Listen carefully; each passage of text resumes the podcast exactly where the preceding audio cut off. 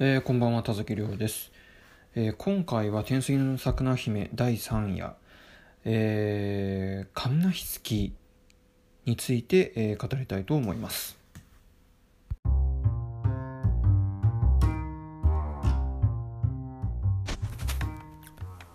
えー、さて、第3回というところでございますけれども、えー、神筆記ですね、えー、まあ、この神様について、いろいろちょっと語っていこうかなと思っております。えー、まあ、まずね、その話題に入る前に、あの、私もプレイゲーム、えー、進めておりまして、ようやくですね、えー、田んぼの収穫を終えることができまして、難しかったですね。まあ、微妙なあ米の出来具合でして、えー、ここからですね、ゲームとしては、もうあのー、なんだろうその第1回の田植えを始めた時っていうのはもうすでに田んぼがこうちゃんとね整ったところから始まったので今度はついに、えー、田んぼを耕すところから始まるぞというところで、えー、奥が深いですねここれからいわゆるその田起こしから始まっていく田を起こしていくというところですね。あの本当ね、あの農家の方には本当もう毎日頭が下がる思いだなとこのゲームを通じて思うんですけれどもあの収穫する時にですね要はその米をねあの稲をねこう穂をあのささささっとこう穂だけこうほろこう下ろしてですねその後にその絹と臼でこうグッグッグッですねあの精米をしていく工程。あのまあ私はえー、これはゲーム上の話なのであのコントローラー使ってね、まあ、指が痛いだけですよ正直。あの実際の作業としたらこれはね全身運動だなと。いやー現代構ねそのテレワークで全く外に出ないで運動も何にもしない運動不足の体でこれやったら一発で次の日筋肉痛だなというような作業ですね。いやー本当にね。あの、テレワークばっかりやってるとね、ほんと体なまっちゃうな、なんていうふうに思いますけれども、ゲームやってさらになまるみたいな、あの、本当に体に良くないなって思うんですけれども、とはいえ、この田んぼをね、あのー、稲を育てるというのは、本当に我が国の根幹、文化の根幹かなと思うので、ちょっとそれだけはちょっと勉強したい、まあ、っていうのを理由にして あの、ゲームやりますけれども、はい。ということでですね、まあ、えっ、ー、と、私は、えー、田植え第2週、2年目入りました。はい。まあ、今後または、えー、いろんな工程出てくるかなと思うんですけどまあ、ちょっとちょこちょこ触れつつですね、えー、用語の解説というところに行きたいなと思います。えー、今回はですね、えー、この、えー、桜姫が住まうその神の世の、えー、一番の主神、えー、創造主のそのまあどんどん代替わりをしていて、力は弱まりつつあるといえどもまあ絶対神であるこのカムヒツキという神様ですね。うんとこの単語言葉自体にはですねあのちょっとまあ造語っぽいなっていうのがありましてまあカムが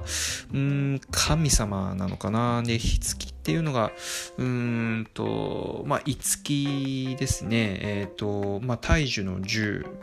大きい木ですね。大樹の10の方の五木なのかそれとも、えー、伊勢神宮のですね最終まあ、一番、えー、伊勢神宮の中でもあのトップの、えー、基本的にはその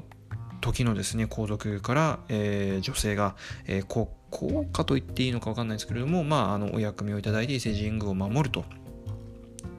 いう役割を背負うった、方を、まあ、最終、えー、五木これも五木とかきますけれども。うんまあどっちかっていうと私は大樹の重機なんじゃないかな。それがまあちょっとなまったような感じでこうひつきっていう風になってんじゃないかなというふうにはまあ察しますが、えー、このカムヒツキが、えー、我が国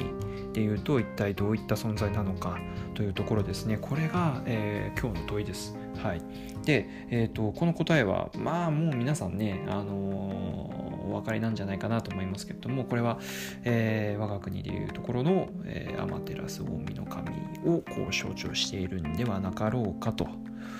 いうところです。はい。いやこれで終わんないですけどね。なんかもうこれで終わりじゃねえかみたいな感じになっちゃいますけれどもまあせっかくなんでこう天照大の神に関してまあちょこちょこと話今日はしていこうかなと思っております。うん。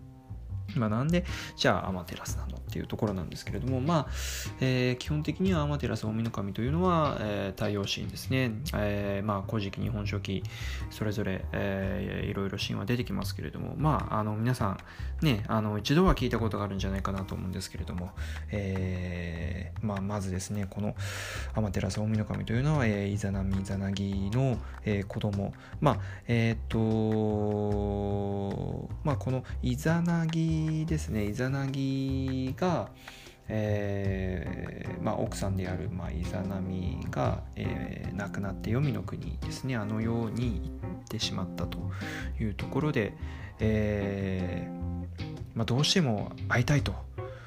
いうふうに言ってですねイザナギが、えー、会いに行くと。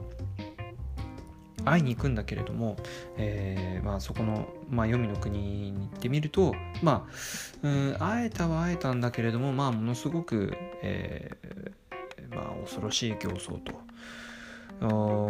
いう姿になり果ててしまっていたと。こんな姿を見られたと、もう生きては返しまいとですね、まあ、イザナミがですね、えー、まあもう、この世のものとは思えないような軍団をですね、えー、引き連れてイザナギを追います。でその時に、えー、まあ命からがらイザナギ帰ってくるわけですけれどもその時にですね、えー、みそぎを行うわけですね。みそぎを行ってその左目を洗った時に生まれてきたのがこの、えー、アマテラス大神。でついでにその右目から出てきたのが、えー、つくよみですね。で、えー、鼻から生まれたのが、えー、スサノオ、まあ、これ、えー、三孔子とかね三期孔子とかね、まあ、三騎士とかね、まあ、いろんな読み方しますけれども3人の基本的には、えー、尊い神この神様たちが、えー、我が国を、まあ、作っていたというふうに、えー、危機ではなっているということであります。で、えー、まあ本当ねこの天照大神に関してはいろんな諸説があります、えー、まずは男なのか女なのかというところをですね、えー、かなりいろんな説があります。まあ男神なんじゃないかとか、まあ基本的にその各国のその神話に出てくる太陽神っていうのは男なわけです。男が多い。だけれども、えー、我が国では、えー、これは女性なんじゃないかと、えー、いう説があります。うんえーまあ、私別にどっちに組みするわけでもないんですけれども、まあえー、太陽神と言いながら、まあ、自分自身もその、まあ、旗織りしたりだとか、えー、そういった記述が出てくるところからですね、うん、これは、えー、女性なんじゃないかと。いうふうに言われています。まあ、あとですね、まあ、いろんな小説ありますが、大昼目というのが別名だと言われています。これ日本書紀に出てくるんですけれども、えー大昼目、まあ、王は大きいですね。で、昼目、えー、っていうのが、まあ、これは、えー、いわゆるその、まあ、巫女さんって今では言い方しますけれども、まあ、姫巫女がなまったんじゃないかとかいろいろ言われてますね。まあ、昼目というのが名前なんじゃないかという説もありますけれども、まあ、この、うん、お昼目というのが、えーまあ、女性のことを表してるんじゃないかまあ、そもそもですね、えー、スサノオが、あのー、いろいろね、わがまま言って、お母さんにどうしても会いたいと、イザナミにどうしても一度お会いしてみたいと、っていうので、まあ、暴れ回る。暴れ回って、えー、展開にこう来た時に、えっ、ー、と、それを姉上に、えー、お許しを得るという名目で、まあ、展開に来るわけですね。その姉っていうのが、えー、アマテラス大神のことを指している。じゃあもう女性だよね。姉って言ってるんであれば女性だよねと、え、いうところですね。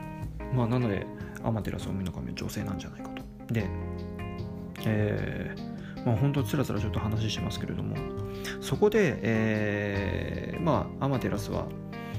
えー、攻めてきたと。スサノオが自分のことを攻めてきたんじゃないかっていうちょっとまあ勘違いするわけですね。まあ勘違いというか、うんまあ、そういう恐れを抱いたと。ってなった時に、えー、絶対にあの狼藉乱暴するなよっていうのを、まあ、制約をスサノオと交わすわけです。でその制約を交わした時に、えー、5人の子供が生まれると。でこの出来事から、えー、スサノオの奥さんっていうのはアマテラスなんじゃないかという説もあるみたいですね。うん。まあどうなんでしょうか。えー、現代的な感覚から言うとまあうんとあれですね。えー、近親相関と。いう捉え方をまあ神々の物語なんでね、まあ、そして、えー、今のその私たちの性の感覚と昔の性の感覚ではきっと違いがあるでしょうから、まあ、あのそれが悪いことだという認識はまあおそらく、まあ、神々の話なんでね、えー、そこはまたちょっと捉え方っていうか私たちは感覚は違うかなと思うんですけれども。まあ、えー、それがまあ一つね、えー、有名な物語ではあります。まあ、それとあとね、まあ皆さんご存知だと思うんですけれども、そこでまあスサノオを来まして、えー、制約交わしたのいいことにですね、まあいろいろ、傘に来てですね、乱暴狼藉をするわけですよ。で、うんとそれに起こったアマテラス大神がここがねまたちょっとあの不思議なところでそのスサノオをこう成敗するんじゃなくて隠れちゃうっていうあの天の岩戸に隠れちゃうっていう、えー、そういう出来事になるわけですね。で、えーと、太陽が隠れてしまう。うんとでこれに関しては、えー、いろいろ説があると思うんですけれどもあの皆既えー、皆既日食ですね。皆既日食を、えー、象徴してるんじゃないかとかっていうふうに、えー、言われてますね。まあ、要は太陽が隠れてしまうと。で、えー、皆既日食起こった時ね、あの皆さんあのご存知だとは思いますけれども、まあ暗くなるわけですよ。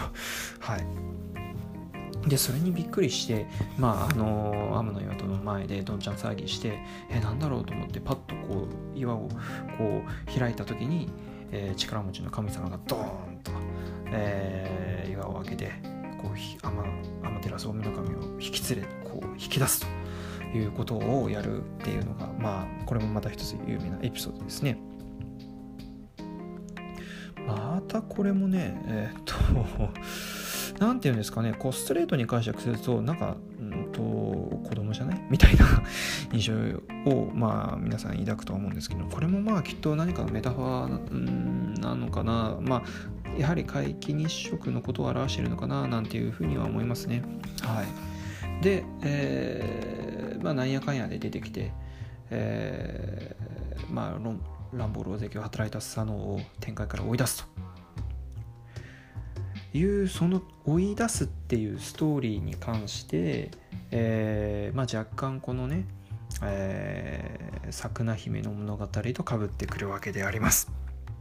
はい。ということで、ようやくここで 主人公、魚姫について、えー、次は語ってみたいなと、このスサノオですね、の物語と、まあ、若干かぶってくる部分が出てくるというところから、まあ、スサノオの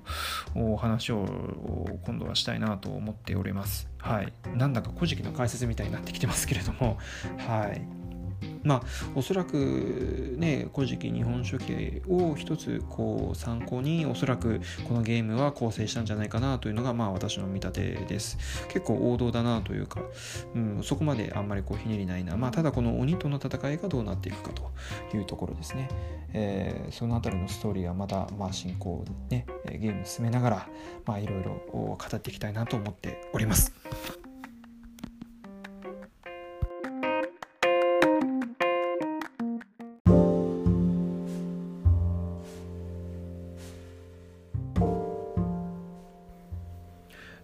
いうことで、えー、皆さんいかがだったでしょうか、えー、第3回カムヒツキから読み解いて、えー、アマテラス大神神なんじゃないかと。アマテラス大神神とは一体どういう神様だったのっていうのを、えー、まあ、有名なエピソード2つですね。で、えー、ご紹介をさせていただきました、えー、ここでですね、まあ、皆さんご存知のこともあったんじゃないかなと思うんですけれども、まあ、ここで一つまあ復習というか、えー、我が国のその、まあ、一番一番というかですね、えー、祀っている伊勢神宮だったりですとかに、えー、祀っている、え、で基本的に大乗祭を行う際は、まあ、この天照大神をはじめとした、えー、神々に対して、えー即位のご報告をすると。いうところからですねやはり我が国の、まあ、根源的な部分の本当に精神精神私たちの大和大和っていうかですねあの日本のその、えー、精神的な部分の本当に中心にいると潜在意識の中心にいるというような、え神様の話をさせていただきました。ね、皆さんいかがだったでしょうか、えー、皆さんのですね、えー、一つそのまあちょっとこれ面白いなと、えー、ためになったなと思っていただければ幸いでございます。はい、えー、ということで、えー、今回はこの辺りまでにしてしたいなと思って思います。はい、えー、田崎亮でございました。それではまた。